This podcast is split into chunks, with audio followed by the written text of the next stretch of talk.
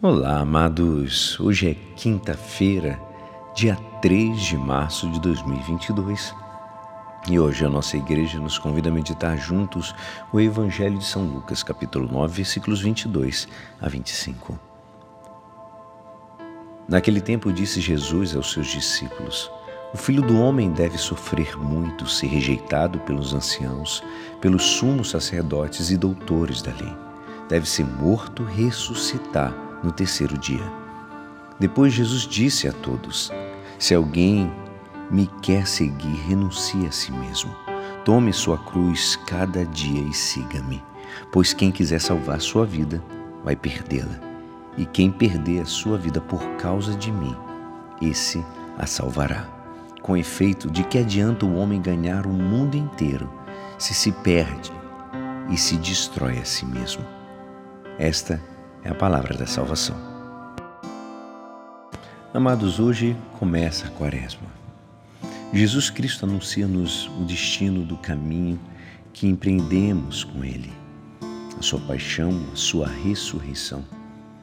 Este anúncio escandalizou Simão Pedro, que acabava de reconhecê-lo como Messias, mas justamente segui-lo com o sinal da cruz será o nosso caminho o qual se explica de um modo antropológico.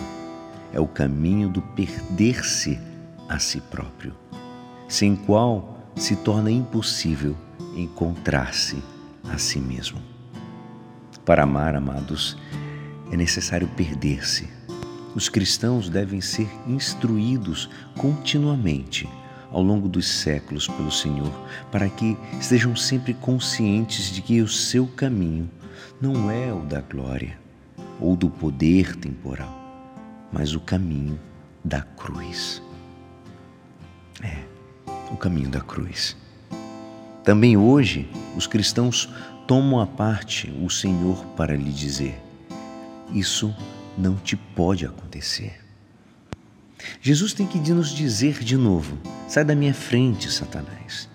Toda essa cena mostra a inquietude da atualidade, pois indefinitivamente seguimos pensando segundo a carne e o sangue, e não segundo a revelação que podemos receber pela fé.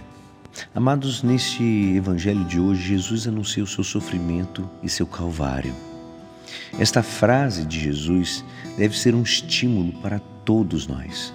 Isso requer sacrifício, doação e boa vontade.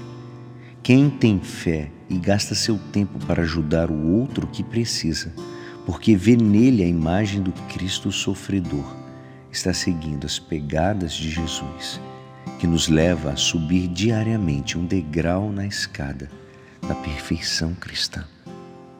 Continuemos, vamos fazer o nosso propósito de caridade, que só será conhecido por Deus.